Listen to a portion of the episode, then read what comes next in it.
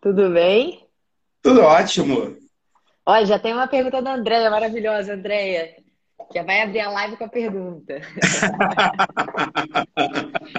Cauê, estou muito feliz de você estar aqui. Eu encho tanto teu saco, né, Cauê? Te peço tanta coisa. Ah, fala sério. Que isso, encheu o saco nada. Obrigada por estar mais uma vez aqui disponibilizando todo o seu conhecimento, toda a sua prática para ajudar a gente num assunto tão relevante, tão comentado. Eu estava falando aqui como é um assunto que tu chega numa rodinha, né, Cauê? Ainda mais você sendo ou nutricionista ou profissional de educação física. Tu chega na rodinha e tem um assunto. Tem que emagrecer, tem que treinar. Pois é. Não, isso aí é o, é o objetivo número um de qualquer lugar que você trabalha. Você trabalha em academia, o objetivo número um é emagrecimento. Não tem jeito. Verdade, né? Então, obrigada mais uma vez por estar aqui. Obrigado. Obrigada por contribuir tanto uh, na minha carreira, principalmente. E eu tenho certeza que não vai ser diferente com as pessoas que estão te assistindo. Mas eu queria muito que você começasse essa live falando quem é o Fábio Cauê e por que, que o Fábio Cauê gosta tanto de falar que tem, uma, que tem um gabarito, você tem, né, Cauê, para falar sobre esse assunto. Explique aí pra gente. Bem, vamos lá. É... Bem, primeira coisa, eu vou mudar um pouco minha forma de apresentar, né? Acho que o meu principal título hoje é pai do Luiz Henrique. Né? Então, hoje, Luiz Henrique está dormindo lá, meu anjinho de um ano e meio. é, com relação à formação, é, sou doutor em ciências cardiovasculares pela UFRJ, mestre em educação física pela UFRJ, é, formado em educação física pela UFRJ, ou seja, minha vida inteira é lá. E hoje eu dou aula lá de fisiologia do exercício, tenho um fellow em pesquisa no Instituto de Nutrição e hoje também ocupo o cargo de master trainer da Bodytech, né, eu cuido do programa Care junto com o gerente nacional, Alan Bastos, e estou aí nessa missão. E encarei essa missão para mim, assim, eu acho que a, a missão de falar, de tentar divulgar a ciência, de tentar falar um pouco, tentar trazer um pouco mais é, da vivência da ciência para a prática, é a minha principal missão. Entendeu? E eu acho que isso vai contribuir na formação das pessoas, vai contribuir para a ação delas na profissão, né, vai, contribuir, vai contribuir para que elas tenham excelência na profissão. Eu acho que a gente tem que ser excelente para tentar entregar aquilo que a gente precisa entregar para as pessoas, que é saúde e qualidade de vida. Né? Isso está no nosso juramento, na nossa formação. Né? Então, se a gente não entregar excelência, nada menos que excelência, a gente pode não estar cumprindo com o nosso juramento. Então, é uma forma de eu tentar contribuir um pouco com isso. Perfeito. Contribui muito. Cauê, ajuda aí a, a gente a começar a falar sobre esse assunto emagrecimento. Primeiro, eu queria saber o que, que é emagrecimento, tá? É, tem a ver com perda de gordura? Tem a ver com a balança diminuindo? Explica aí pra gente, por favor. Então, é, o emagrecimento, muita gente pensa que é perder peso, uhum. né? Precisa perder 3 quilos, aí pensa que vai emagrecer.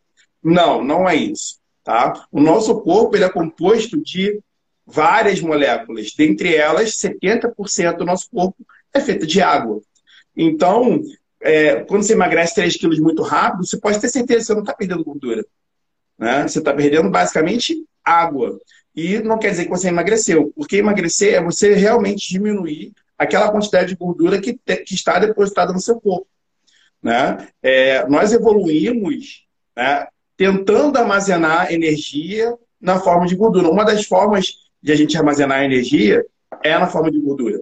Uhum. Né? Então, o nosso corpo, é, na verdade, nossos, nos nossos antepassados, o cara era mais eficiente, né, energeticamente falando, quando ele armazenava gordura.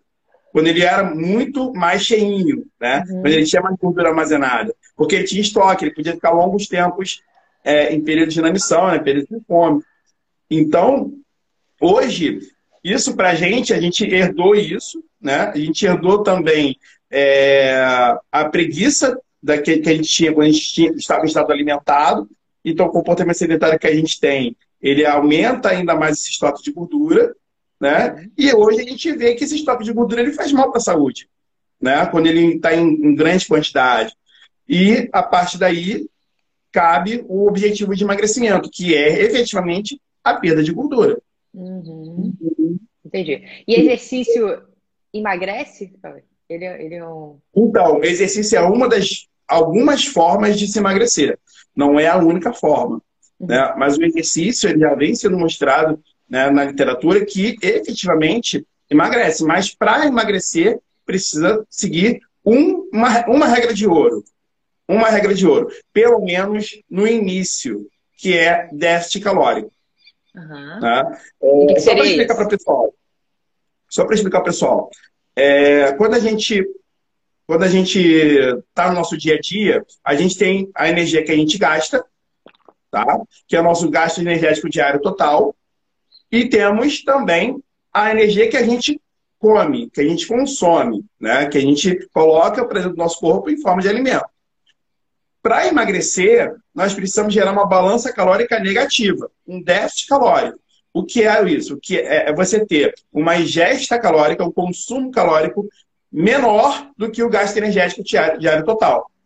Num primeiro momento, o nosso corpo ele não consegue responder em relação a essa diminuição de ingesta calórica. Então, ele vai compensar oxidando mais gordura. Uhum. Tá? Então, é, isso é extremamente fundamental para que, num primeiro momento, o indivíduo comece a emagrecer. Essa é a regra de ouro do primeiro momento. Claro que depois de um primeiro momento, você vai ter respostas de longo prazo que vão levar o seu corpo a se estagnar novamente. E aí você precisa gerar um novo impacto para que ele comece a emagrecer novamente. É, é, muito comum você ter, por exemplo, uma pessoa obesa ou com sobrepeso querendo emagrecer, ela emagrece, três primeiros meses emagrece e ela fica ali no platô. Ela não consegue passar desse platô. E às vezes até aumenta de peso. Isso é bastante normal. Por quê? Porque quando ela chega nesse platô, ela, o corpo dela se adaptou em relação à ingesta calórica e ao gasto energético diário total. Então ela tende a se elevar um pouquinho o peso, com uma resposta, inclusive, protetora, porque o corpo está entendendo que está entrando em sofrimento. Uhum. Tem, um, tem um autor que eu gosto muito, que é aquele Gary Tubbo. Acho, não sei se é assim que se pronuncia. Você conhece ele? Não, não conheço. Ele, ele escreveu um livro que ficou bem famoso, que é Por que Engordamos e o que fazer para. Alguma coisa assim, por que engordamos? Depois eu boto a capa aqui. E ele fala muito isso, do platô.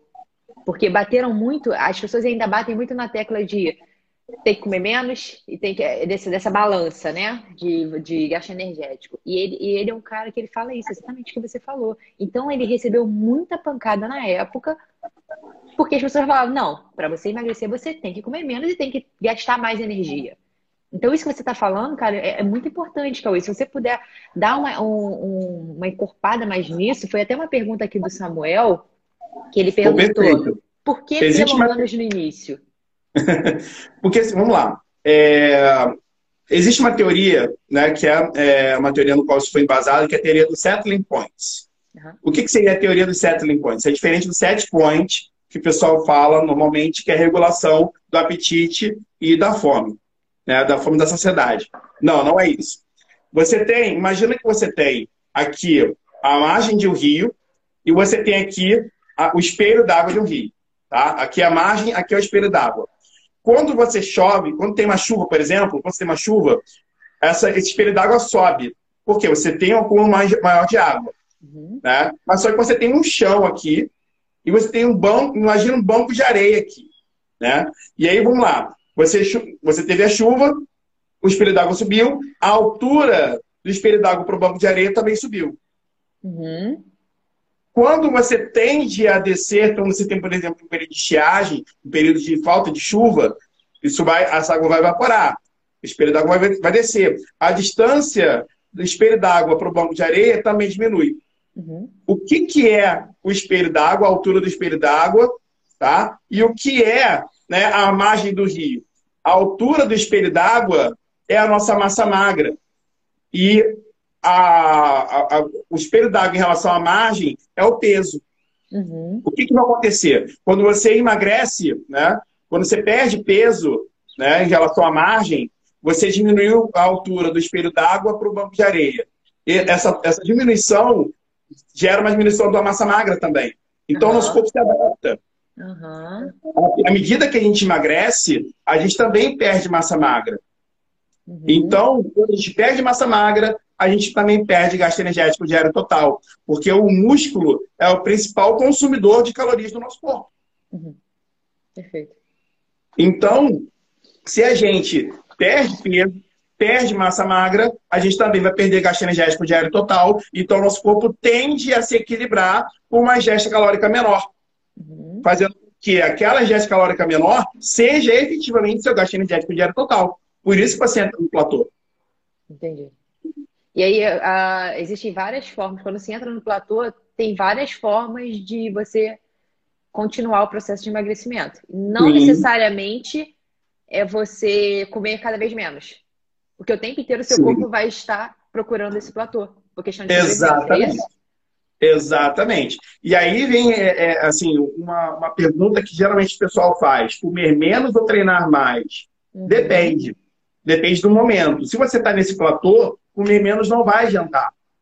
Porque o seu corpo vai responder chegando nesse platô. Você já está com uma, uma gestão muito pequena de calorias. Eu já peguei casos, por exemplo, dentro da minha prática, de indivíduos que estavam com dieta de 900 calorias e não conseguiam emagrecer.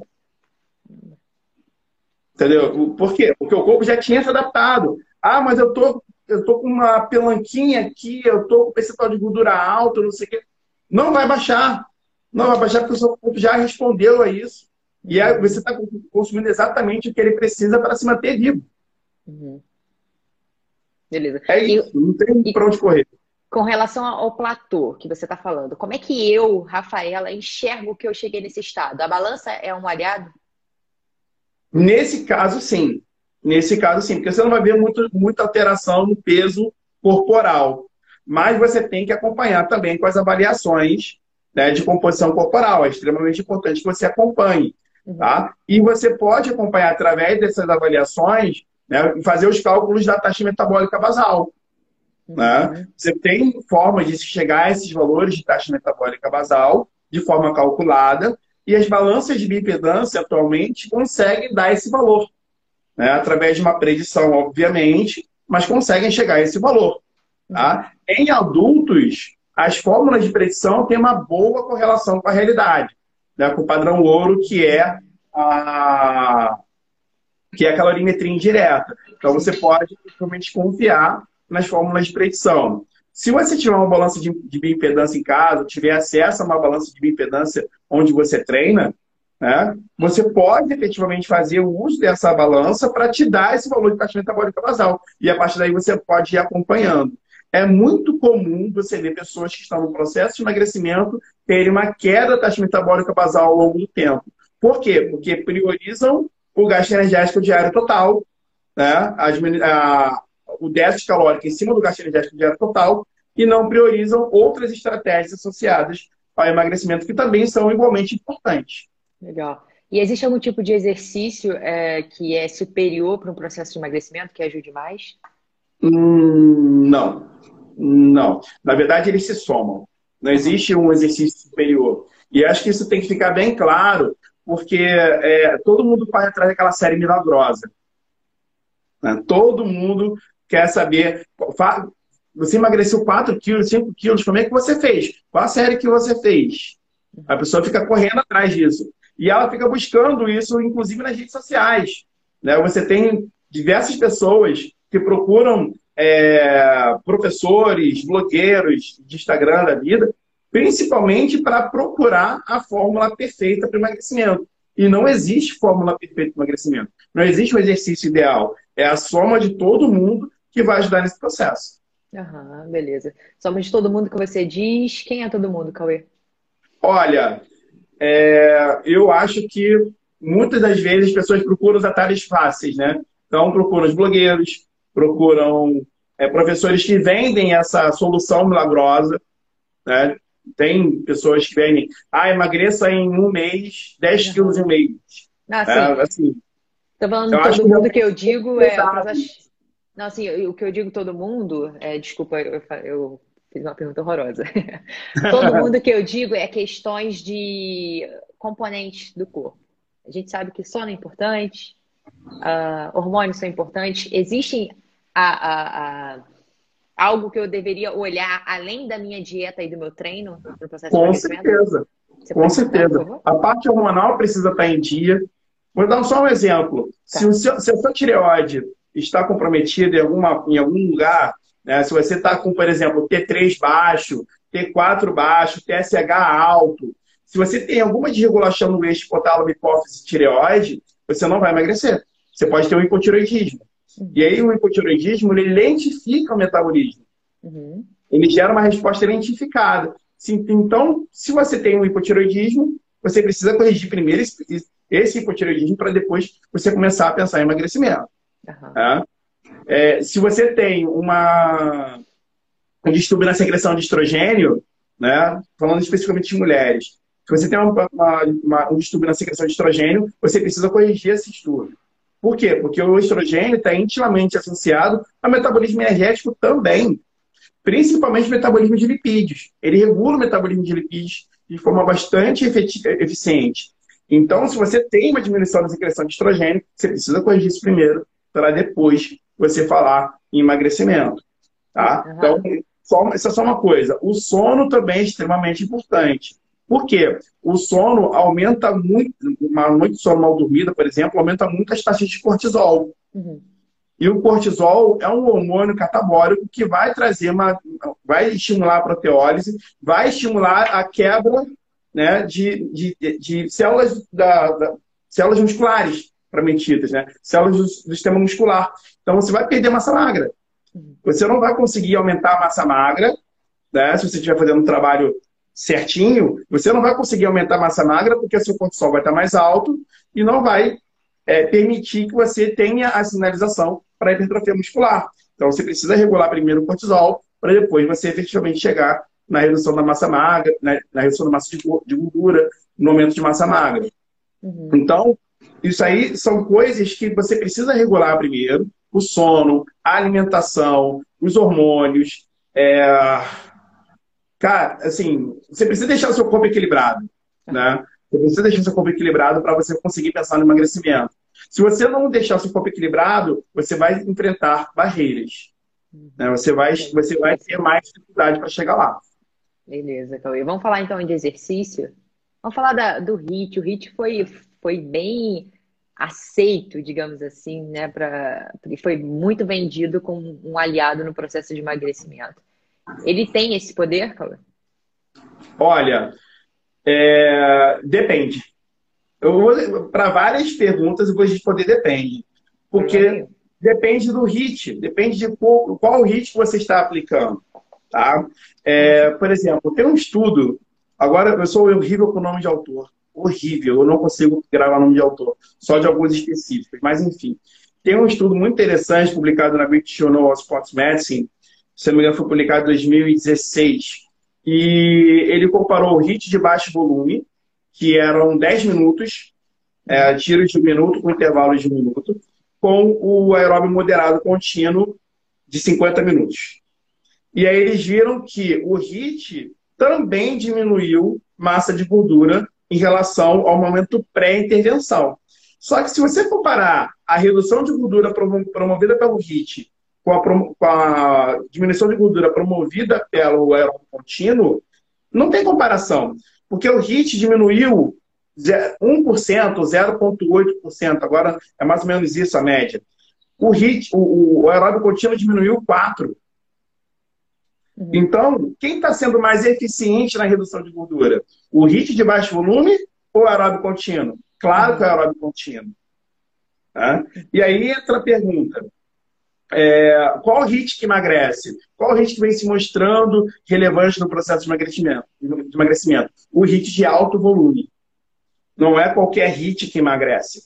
Uhum. Né? Os estudos, principalmente as meta-análises que estão rodando atualmente, eles vêm mostrando que o HIT de alto volume, tá? que chega ali por volta de 20 a 30 minutos de, de treino, né? ele é capaz, sim, de se gerar uma diminuição da, do percentual de gordura.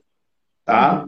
Então, Isso tem que ficar na cabeça das pessoas, por quê? Porque muitas vezes elas vão encontrar a solução em 10 minutos, em 5 minutos, em 4 minutos. Vão pensar que um Tabata vai resolver a vida delas.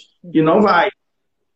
Não vai resolver. Para emagrecimento, não. Se, for, se, se, você estiver pensando em condicionamento cardiorrespiratório, melhora de parâmetros metabólicos, beleza, vai melhorar a resistência à insulina, vai diminuir a glicemia de jejum, vai melhorar o condicionamento cardiorrespiratório.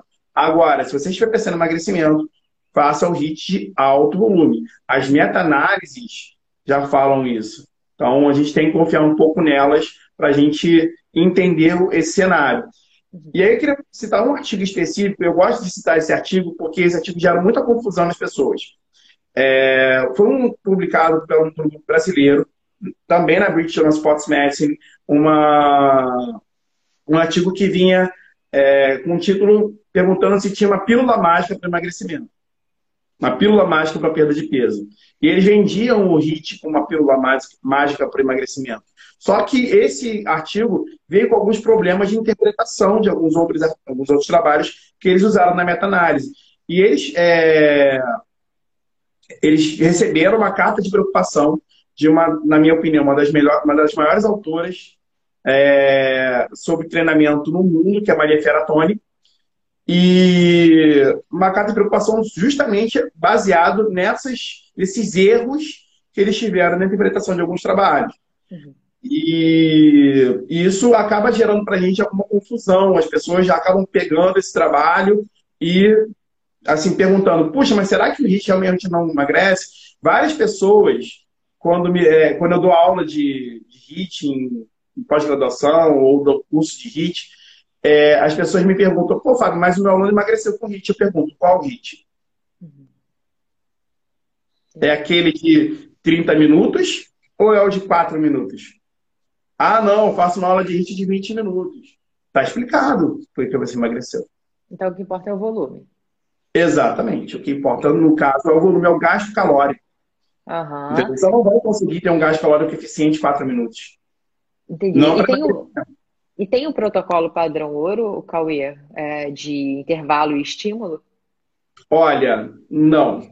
Não existe. O importante é o final. 20 Exatamente. O importante é você ter ali o, o, o consumo calórico no final que seja significativo para você gerar esse déficit calórico né, nesse primeiro momento com relação ao seu com relação ao gasto energético que gera total.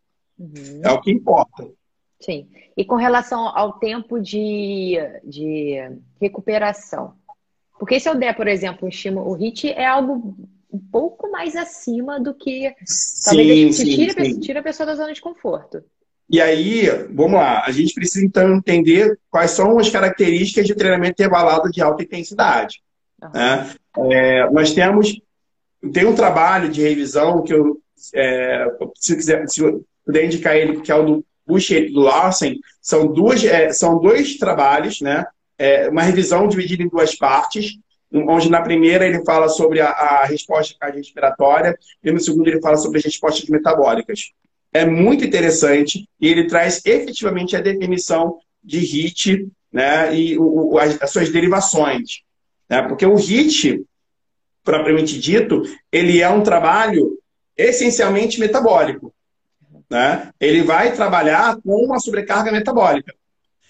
Existem outras derivações que a gente não pode chamar de HIT. Por quê? Porque essas derivações não são efetivamente metabólicas. Elas são basicamente mecânicas, neurais. Como, por exemplo, o Sprint Travel Training, ou SIT. Ele não é um, um HIT. Por quê? Porque o estímulo que você gera com o SIT, ele é basicamente neural. Né? Tanto que ele é indicado quando você quer ter uma resposta neural relevante para o seu aluno, porque você não vai ter aumento significativo na concentração de lactato, você não vai aumentar a ativação da via glicolítica de fato, assim como você consegue no HIT.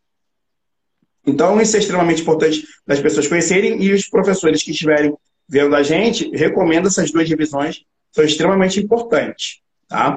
É, e aí, vamos lá.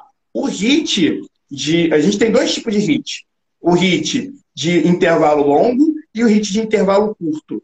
O Tabata, ele é um exemplo de HIT de intervalo curto, mas ele é quase um RST, que é um Repeat Sprint, Sprint Training, que é onde você coloca uma intensidade acima de 120% do VO2 máximo. Tá?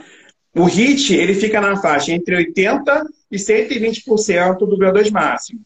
E agora você vai escutar um barulho de obra aqui do lado. Decidiram fazer o um corte exatamente agora.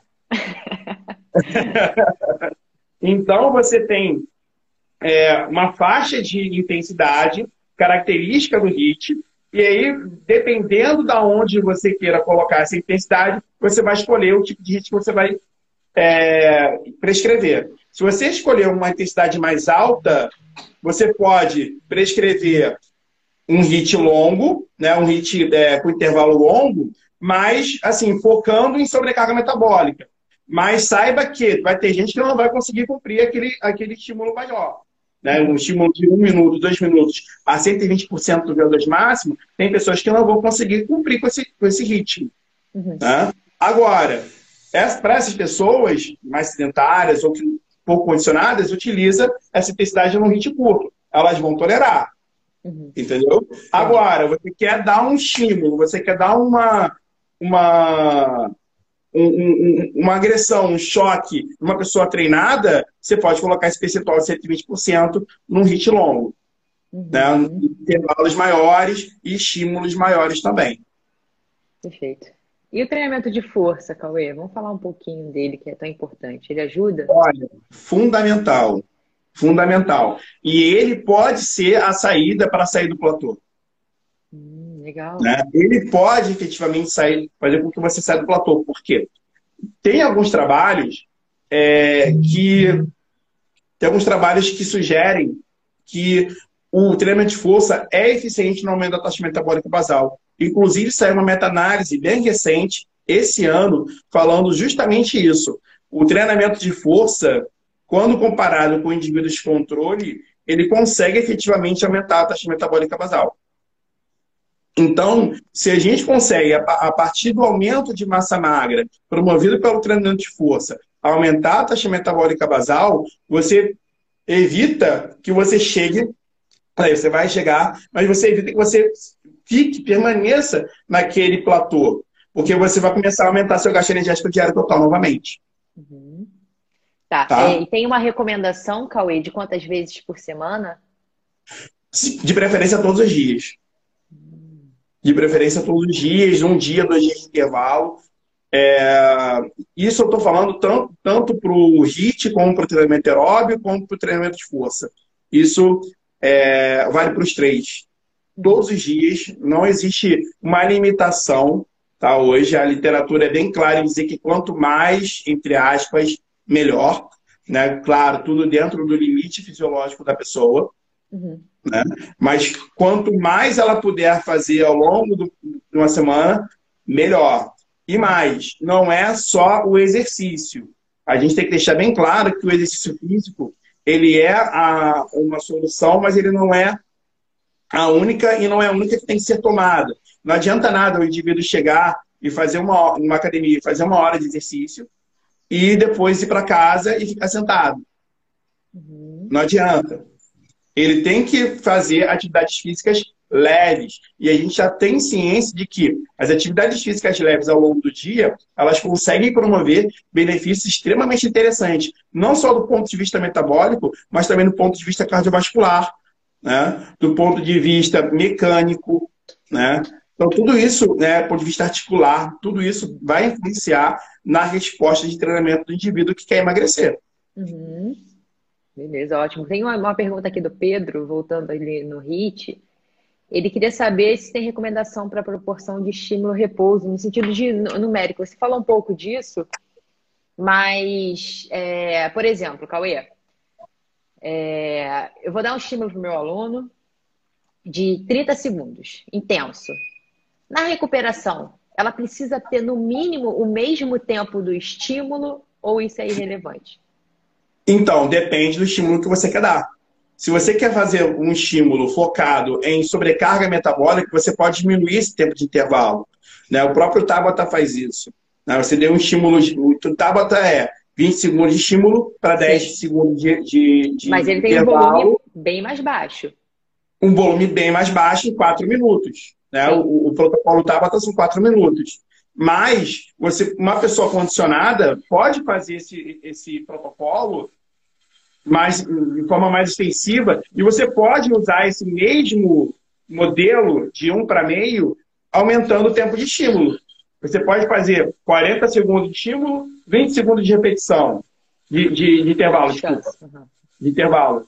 Um minuto de estímulo, 30 segundos de intervalo. Dois minutos de estímulo, um minuto de intervalo. Não tem problema. Não tem problema. Tudo depende do estímulo que você quer dar. Tá? Vou dar um exemplo básico para vocês. É, quando eu já, por incrível que pareça, já fui atleta. Eu tive uma vez ser atleta durante toda a minha adolescência e no início da minha, da minha fase adulta, até os 22 anos. Até e... de quê? Natação. Ah, legal. E durante os treinos, existiam alguns estímulos que eram que, que vêm é, lembrar a gente bastante isso. Dá um exemplo. É, tiros de 100 metros. Né? O tiro de 100 metros a gente fazia basicamente ali em 1 minuto 10, 1 minuto 15. Né? Para 80%, né, seria o nosso R2, 80% da frequência cardíaca máxima. Tá? Vamos, vamos colocar 80% como o, o, o, limite inferior do HIT. Tá? Eu, a gente fazia 1 minuto, 1 minuto 10, 1 minuto 15 de estímulo para 20 e 30 segundos de intervalo. Pesado. Descansava, descansava na água 20 e 30 segundos e saía novamente. Isso a gente fazia 30 vezes. 20 vezes do, do, do, treino era 30, 40 vezes 100 metros, com 20 e 30 segundos de intervalo. Isso era contado. Isso era muito. Isso era, isso, assim, o técnico ficava lá, apertava o cronômetro quando você chegava, pode sair, aí você saía, não podia ficar mais. Uhum. Então, para indivíduos extremamente treinados, isso é uma, uma, uma estratégia interessante. Para indivíduos sedentários, talvez isso gere uma, uma efetividade um pouco diminuída. Por quê? Você vai gerar uma sobrecarga muito grande nesse cara. Uhum. Né? O pessoal falando, estava bem. Tá... Na época a gente fazia isso. Hoje, coitado de mim. Uhum. É importante, então, né, Cauê, ver quem é o indivíduo. Pois é, exatamente. Você tem que saber para quem você está prescrevendo. Se você estiver prescrevendo para um atleta de crossfit, tudo bem. O cara vai aguentar. Agora, se você estiver prescrevendo uma pessoa que está começando uma rotina de exercícios físicos naquele momento, não cabe. Uhum. É? Então, você pode brincar com é, essa razão, estímulo, é, estímulo intervalo, dependendo da, do tipo de estímulo que você quer dar. E é só para finalizar esse tema, na época também a gente fazia para treinar tiro, treinar tiro em, em, é, em estímulo de competição, a gente fazia 50 metros, um tiro de 50 metros. A gente fechava ali os 50 metros em 26, 25, 26 segundos, 27 segundos. E dava dois minutos de intervalo. Então, era 25, 26, 27 segundos para dois minutos de intervalo até o próximo tiro. Uhum. Então, aqui, pra, naquela série, o estímulo era você tinha que fazer aquilo para o máximo, para o seu máximo all out, que a gente chama. Uhum. É. Agora, o intervalo vai permitir que você faça o próximo tiro no all out também, numa performance semelhante. Uhum. Uhum. Tá? Entendi. E tem tudo a ver, e aí eu recomendo que as pessoas é, entendam um pouco mais sobre a recuperação das vias energéticas, que é muito importante você entender isso. Dá um exemplo. A, a via do ATPCP, ela recupera 50% em 30 segundos e 100% entre um minuto e meio e dois minutos. Então, naquele momento, para 50 metros, onde é uma, um estímulo basicamente anaeróbio, ele estava recuperando a minha reserva de ATP-CP. Uhum. Entendeu? Então, é, isso é extremamente interessante. Você precisa saber um pouco mais disso para você entender qual o estímulo, qual a razão estímulo intervalo que você vai aplicar para determinado caso. Perfeito. Perfeito. Pedro aí falou top, então acredito que tenha respondido. Para mim ficou claro. Vou perguntar para ele, que a pergunta foi dele. O Marcelo ele fez uma pergunta uh, interessante. Ele queria saber se as evidências apontam para o cross trainer como o melhor modelo. Hum, não, assim, a gente tem que parar de. Pelo quadros. Claro que, claro que assim, é, o, o, modelo, né? É, vai, vamos existir vários modelos, mas não existe um melhor modelo. O cross-training é mais um modelo. Né? E a gente não pode também limitar também só o cross-training. Se pensar no cross-training como forma de manter o aluno, por exemplo, ali naquele grupo, né? assim, cross-training tem muito isso de formar tribos, né? formar grupos muito sólidos, né? e as pessoas engajam naquilo. Isso é extremamente relevante quando você está pensando em aderência à prática de exercícios físicos. Tá? Uhum. É, quando você está falando de um treinamento, Tá? O cross-training também é muito importante, mas ele, tá, mas ele é mais uma ferramenta. Né? A gente não pode esquecer do treinamento de força clássico, a gente não pode esquecer do treinamento aeróbio, a gente não pode esquecer do treinamento de mobilidade, a gente não pode esquecer do treinamento é, assim, do, do, de, de, uma visão de treinamento mais ampla, mais integrada, né? Uhum. Entendeu? Mais integrada.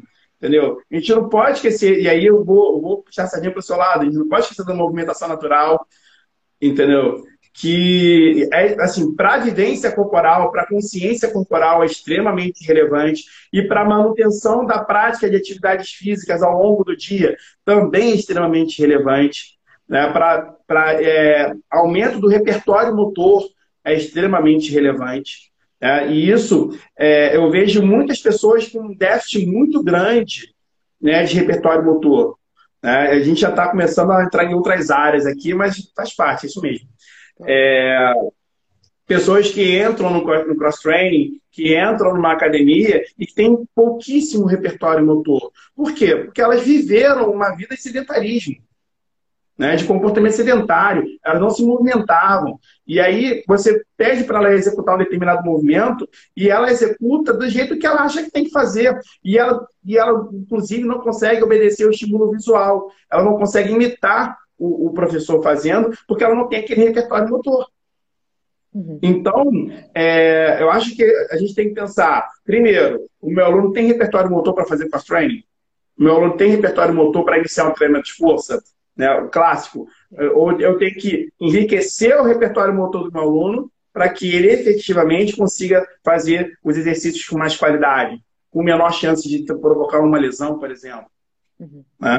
Então, eu acho que a gente tem que pensar um pouquinho antes, quando a gente está falando de pessoas que querem emagrecer, pensar em repertório motor para depois começar a pensar no resto. Mas todos eles, todos esses treinamentos, né, todos esses métodos de treinamento são estratégias cada um, sendo aplicado na hora certa, vai potencializar, otimizar a resposta do aluno. Uhum. Caminho é longo, né, Cauê? Não, não é, é muito longo. É muito longo. Não é fácil.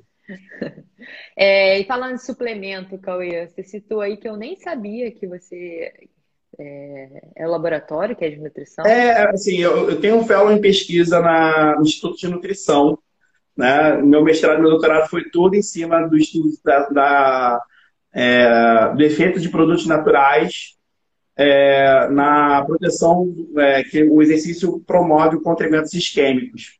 Então, a partir daí, eu tenho uma, eu tenho um pezinho, eu tenho uma vontade imensa de fazer nutrição, eu tenho um pezinho lá na nutrição, né? E, e agora, no início do ano, eu comecei esse fellow de pesquisa lá, e, assim, falando sobre suplementação, uhum. muita gente pensa que basta você substituir uma refeição por uma dose de whey protein que tá tudo certo, né? Ou é, começar a tomar ômega 3, ômega 6 e carnitina e, enfim, uhum. né? termogênicos, pré-treinos. Assim, o que eu posso dizer é, é os suplementos claro, quando colocados no momento certo, podem promover resultado. Tá? Uhum. Podem potencializar resultado. Mas que momento certo é esse, Fábio?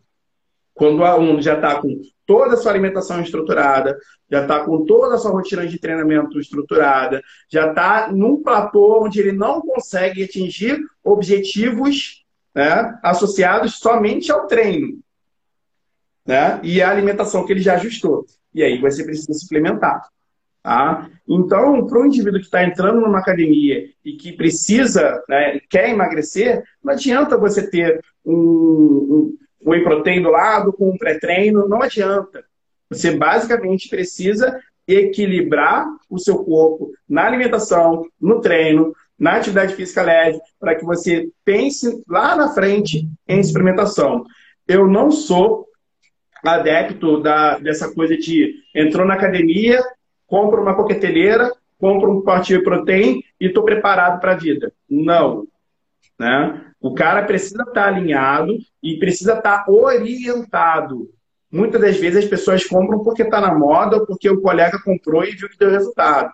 Uhum. Não. Talvez o que o colega comprou e viu que deu resultado não sirva para você. E provavelmente nem serve para ele. Né? Porque ele também provavelmente comprou na, na modinha. Então, esquece essa coisa de aplicar a suplementação à torta direita. Equilibra o seu corpo primeiro, equilibra os treinos e, assim, uma dica de pré-treino muito bom, café.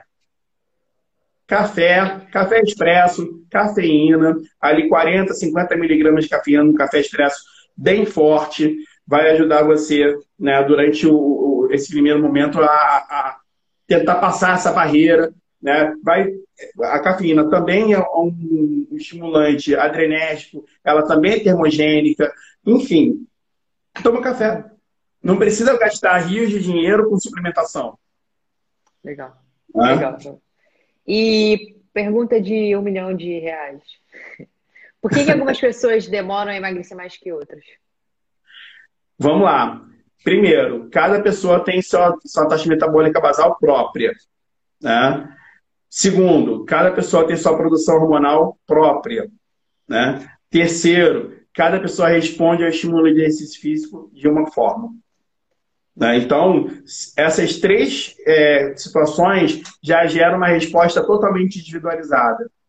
Tá? Eu posso ter uma pessoa que se alimenta muito bem, que está fazendo exercício, mas que está com o hormônio desregulado. Ela não vai emagrecer numa velocidade adequada. É, tem uma pessoa que dorme bem, está com hormônio regulado, né, treina bem, mas é, alguma coisa a nível metabólico está desregulado, preciso regular isso, eu preciso regular isso nela. Então, é, assim, a gente precisa pensar no indivíduo tá, como um. A gente, claro, tem uma média, tem uma valores que a gente pode colocar como média, mas em treinamento, cada um é um. A gente não pode pensar que, ah, porque fulano emagreceu 10 quilos em três meses. Você provavelmente não vai emagrecer 10 quilos em três meses.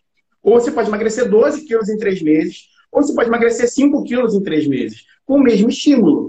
Depende de como está equilibrado o seu corpo. Depende da sua resposta. Uhum. Né? São taxas metabólicas basais diferentes, são produções hormonais diferentes, são rotinas diferentes. Então não tem como eu me basear no colega para que eu tenha para que eu tenha o meu espelho de emagrecimento. Uhum. Não. Aceite o seu corpo, né? Aceite as suas respostas e comemore cada vitória. Se eu posso dar uma dica, e eu acho que essa principal dica que eu posso dar para as pessoas que querem emagrecer é não estabeleçam metas é, megalomaníacas, né? De, ah, quero emagrecer 20 quilos em seis meses. Não! Não, não faça isso. Ó, quero emagrecer um quilo nesse mês. Quero emagrecer um quilo e meio no mês seguinte. Quero emagrecer dois quilos no terceiro mês. Aqui, de repente, agora tá bom, vamos dar uma diminuída um pouquinho na questão do emagrecimento.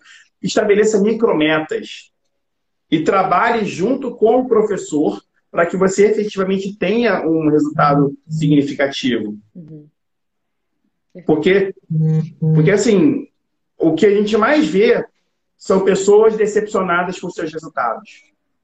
Né? E aí você já deve ter visto isso na sua prática. Eu já vi várias vezes isso pessoas que se decepcionam porque elas geram uma expectativa muito grande em relação ao emagrecimento e elas não conseguem emagrecer.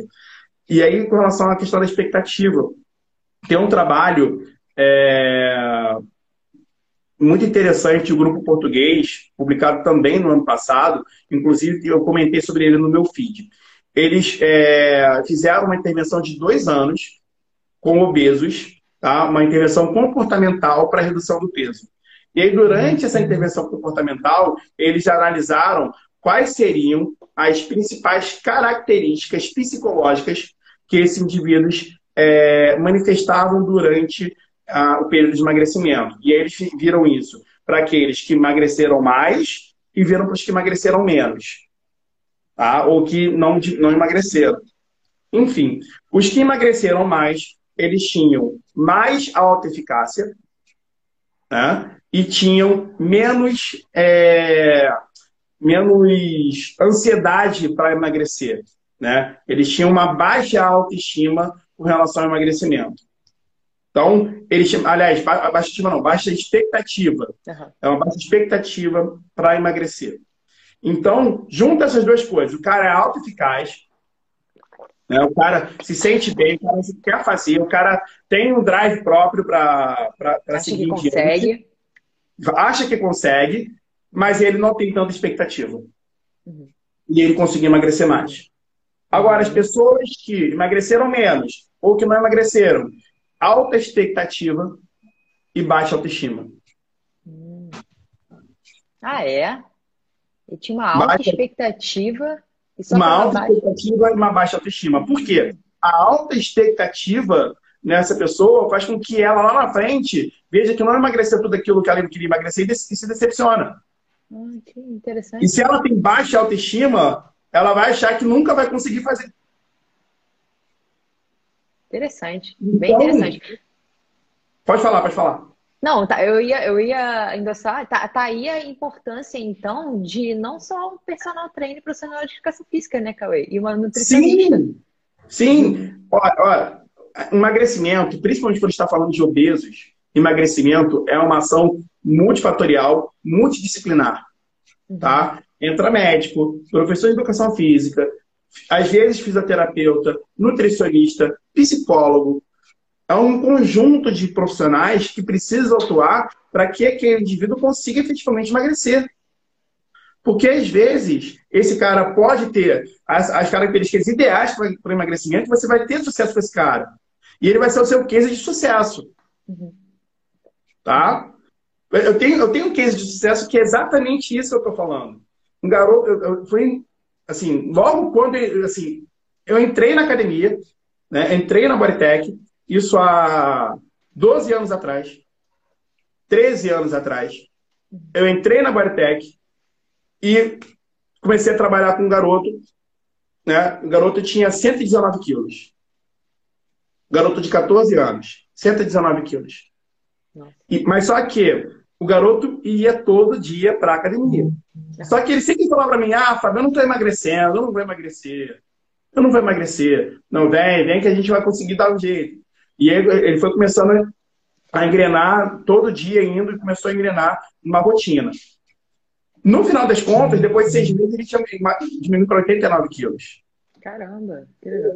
Pois é é um case de sucesso. Mas, assim, eu tenho vários outros cases de insucesso também. Por quê? Porque as pessoas não entendem que é um processo individual. Uhum. E aí não adianta eu expor o antes e depois de uma pessoa, falando que ela emagreceu tantos quilos em seis meses, uhum. sabendo que aquela pessoa pode não cumprir com aquilo, porque ela vai simplesmente achar que aquilo pode decepcioná-la de alguma forma e vai decepcionar.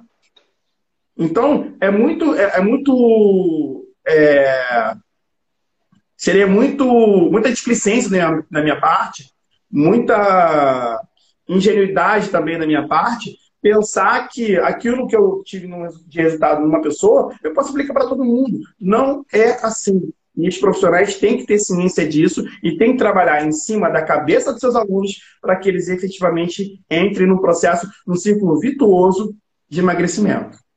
Perfeito, perfeito, Cauê. E quem quiser saber mais sobre esse assunto aí, emagrecimento, que, que dica você dá para a gente de leitura? Ah, cara, assim. É... Ah, cara, assim, 12 anos, tá? Você começa agora. Não, não, assim, é, porque assim, eu leio muito artigos, né? Uhum. E toda a minha, a minha rotina, toda a minha prática e tudo que eu falo é, é, são, são em artigos. Mas eu estou lendo agora pela segunda vez. É, e, e, assim, para as pessoas que querem efetivamente entender como o nosso corpo evoluiu através do tempo, e aí é uma dica que provavelmente já deram aqui, o Alan já deu, provavelmente, é, a Edma já deve ter falado, muita gente já falou, que é o livro do Daniel, Lieberman, A História do Corpo Humano, que é, assim, para a gente, eu acho que todo mundo deveria ler esse livro. Todo mundo, não só profissionais de educação física. Todo mundo. Por quê? Porque a gente ali começa a entender um pouco como o nosso corpo respondeu ao longo do tempo e o que a gente está fazendo com o nosso corpo atualmente. Né? A, a, a questão de como de, as pessoas entenderem, se as pessoas começarem a entender o mal que elas fazem para o corpo delas, ficando sentada 8, 10, 12 horas por dia, né? E, e não fazendo nenhum tipo de atividade ainda por cima, né? Elas, assim, se elas tiverem esse entendimento, elas vão mudar. Eu acho que falta um pouco desse entendimento. E, e, esse entendimento ele tem que ser lá atrás, ele tem que ser nas aulas de educação física na escola, eles têm que ser, tem que ser uma coisa que é um trabalho de longo prazo, é um trabalho de formiguinha, mas para a gente, né, que lida com o público adulto e que precisa educar o adulto para a prática de atividades físicas e para a prática de exercício físico, a gente precisa dar um, um choque. Eu acho que esse livro dá esse choque. Entendeu? Importante, né? Se você puder, depois eu vou botar aqui no Stories, Cauê, me dá o nome dos autores também que você falou aí. Tudo bem. Tá? Manda o artigo que você disse que é, que é interessante. Eu tenho, eu, esses trabalhos eu posso mandar para você e você disponibiliza para a galera sem problema nenhum. Tá bom? Cauê, obrigada aí por você ter disponibilizado esse seu tempo aí que foi corrido, né?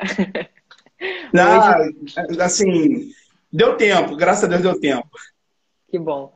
É, obrigada mais uma vez por estar aqui. Pessoal, obrigada por vocês terem ficado aqui, interagido tanto. Vou deixar disponível, Cauê, se você me permitir, a live no YouTube e no Spotify. Claro, pode ouvir. Então, muito obrigada. Se quiser se despedir das pessoas aí, interagiram pra caramba aqui, hein? Pessoal, muito obrigado. Né? Obrigado por, por terem assistido. Né? Acordar às nove da manhã, um sábado, em pleno isolamento social. A gente ainda está em isolamento, acho que deixa bem claro, a gente ainda está em isolamento social. Então, acordar às 9 horas da manhã, num sábado, poderia acordar mais tarde e estão aqui junto com a gente. Isso é extremamente relevante. E só duas coisas, só duas mensagens. Primeira, é, interage com o seu aluno para que ele tenha né, o melhor conforto possível durante o processo de emagrecimento. Interaja mesmo, entre na vida dele. Tá? Entenda a vida dele, entenda a rotina dele, entenda os, os sentimentos dele, os anseios dele, Entenda o seu aluno. Entre na vida dele. Faça parte da vida dele. Faça diferença na vida dele. E segundo, e é a mensagem que eu encerro todas as minhas lives: exercício é ciência. Não deixe de ler artigos científicos, não deixe de ler os livros básicos, não deixem de acessar a ciência e ter a ciência como seu guarda-chuva. A ciência é seu guarda-chuva. Não deixe a água cair em você a água do, do ostracismo e a água do, da, da, do, do empirismo. Segura o guarda-chuva e tenha a ciência do seu lado. Obrigada, Cauê. Gente, quem quiser saber mais sobre o tema, dentre outros, vai lá no Instagram do Cauê, que ele produz muito conteúdo de graça. Bom.